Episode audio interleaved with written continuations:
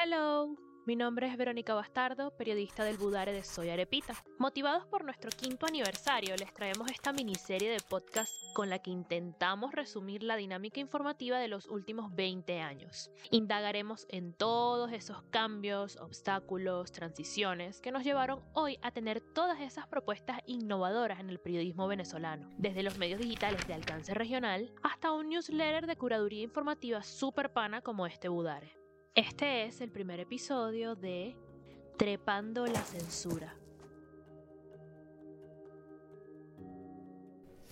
El panorama mediático venezolano nunca fue perfecto pero sí tuvo su momento de bonanza, si se quiere decir. Para 1998, Venezuela tenía una circulación de unos 124 diarios impresos en las capitales y otras principales ciudades del país, 400 emisoras de radio con noticieros propios regionales y locales, unas cuatro señales de televisión nacional abierta y presencia de 15 medios en la web.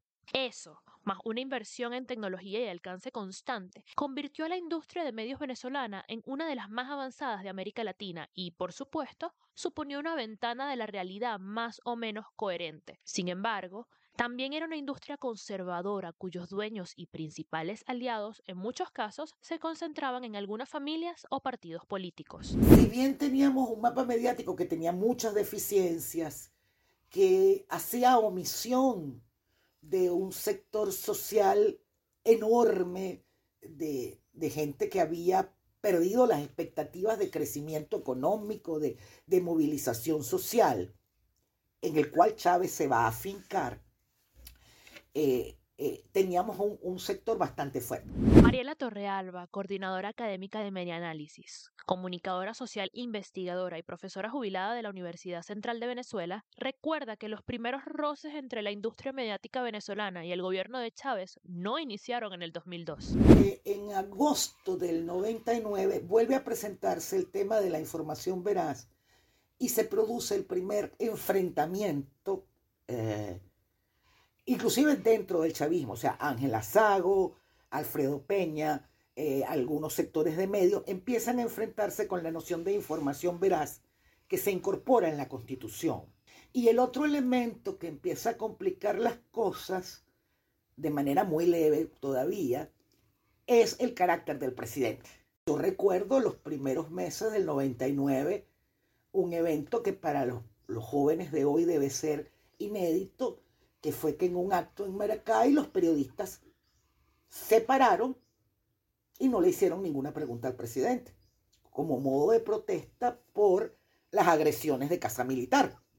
De ahí las tensiones entre los medios masivos nacionales y Hugo Rafael Chávez Frías, presidente de Venezuela entre el 99 y 2013, solo fueron creciendo al punto en que esta industria empezó a capitalizar el espacio de oposición política en el país. Los medios asumen para sí esta lucha, algo que quedó en evidencia en la cobertura periodística del golpe del 2002 y va a llevar al chavismo a comenzar a crear su propia estructura de medios. Durante el golpe eh, y el contragolpe, por ejemplo, eh, los canales de televisión pasaban comiquitas.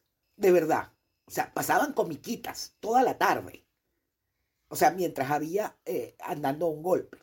Eh, después que habían estado súper activos los días anteriores y habían dado información de forma más o menos permanente, tenías que los canales en televisión nacional estuvieron toda la tarde del sábado pasando comiquitas, haciendo omisión. los medios que habían sido profundamente críticos, no lo habían sido con una toma de posesión por parte de Carmona que era ilegítima e ilegal. Allí hubo un, manejo que afectó a los ciudadanos venezolanos en su percepción de la realidad.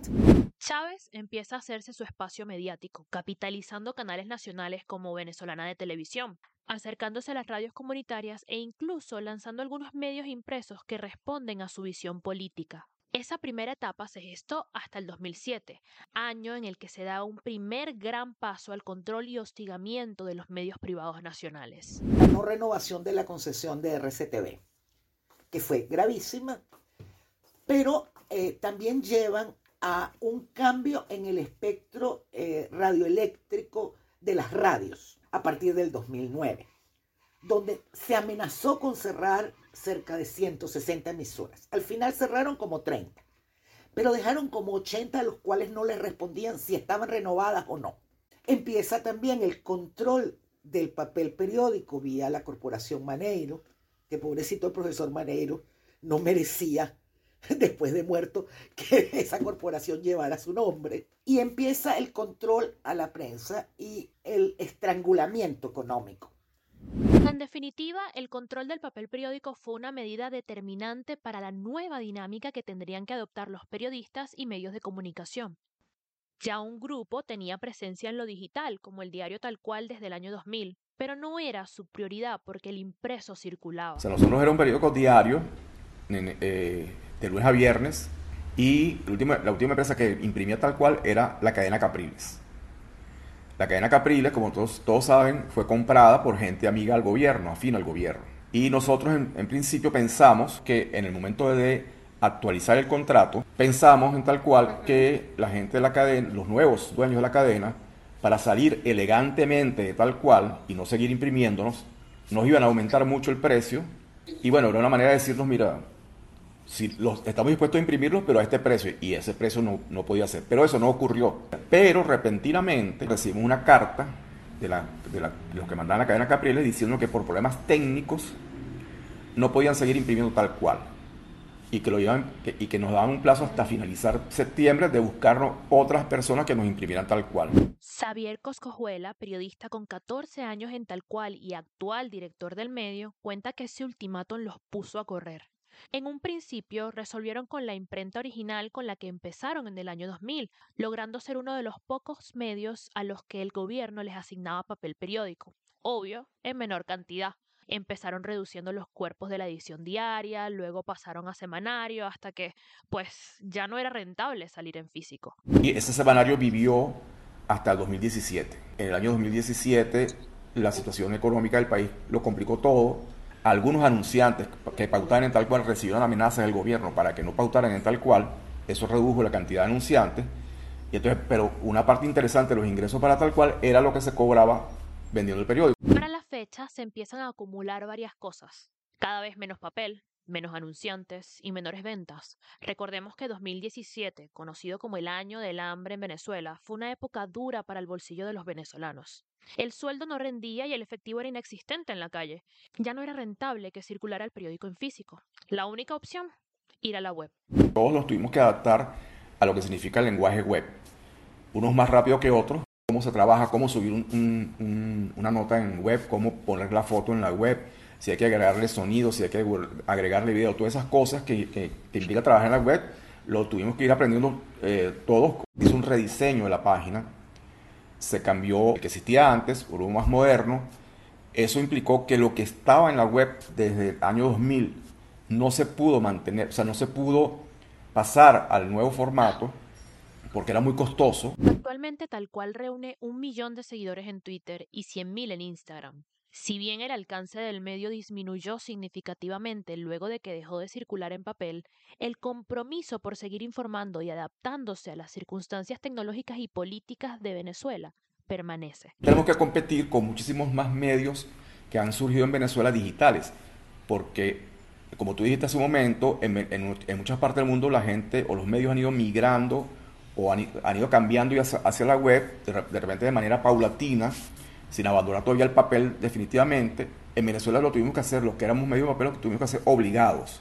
Y es que esto es clave para entender la dinámica informativa en Venezuela, no solo desde el lado de los periodistas, también desde los ciudadanos. Esta transición forzada, y en algunos casos que inició desde cero en la web, también requirió pasar un switch en la mente de los venezolanos. Los métodos para estar informados ahora eran otros. Se produce una expansión de medios digitales muy importante, la cual no es consona con el desarrollo del sector de telecomunicaciones, que si bien había sido muy fuerte eh, la última década del siglo pasado y la primera década del siglo XXI, ya no lo era. Esa estructura a partir del 2014 empieza a hacer aguas la situación económica del venezolano empieza a hacer aguas. Y eso nos lleva a una situación donde hoy el venezolano está profundamente desinformado. Esta reflexión de la profe Mariela sobre el sector telecomunicaciones nos lleva a la hora, el presente del periodismo venezolano que está inmerso en limitaciones para informar, ya no solo por el control del papel o la no renovación de concesiones radiofónicas, sino por otras formas de censura más sofisticadas. Empiezan con la necesidad simple de tener energía eléctrica de la que algunos sectores aún presentan fallas luego de tres años del apagón nacional. Contar con una conectividad mínima de Internet, tener dispositivos tecnológicos que te permitan navegar en la web e incluso alfabetización digital sobre redes sociales, algoritmos y VPNs para sortear bloqueos. Así es como entramos a una nueva etapa en la lucha del ciudadano y periodistas venezolanos por el acceso a la información. La censura tiene nuevo rostro, uno que busca adaptarse a la alternativa que los medios venezolanos consiguieron hace ya siete años en la web. Pero sobre eso les estará hablando Valentina Gil en el segundo capítulo de Trepando la Censura, esta miniserie aniversario de Soy Arepita. Reporteo y guion Verónica Bastardo. Dirección Cris Liegaña, Leonel Hernández y Verónica Bastardo. Montaje Samuel Bastardo y Vanessa Alfonso. Recuerda seguirnos en nuestras redes sociales arroba soyarepita en Instagram y Twitter y suscribirte a nuestros boletines. Gracias por llegar hasta acá.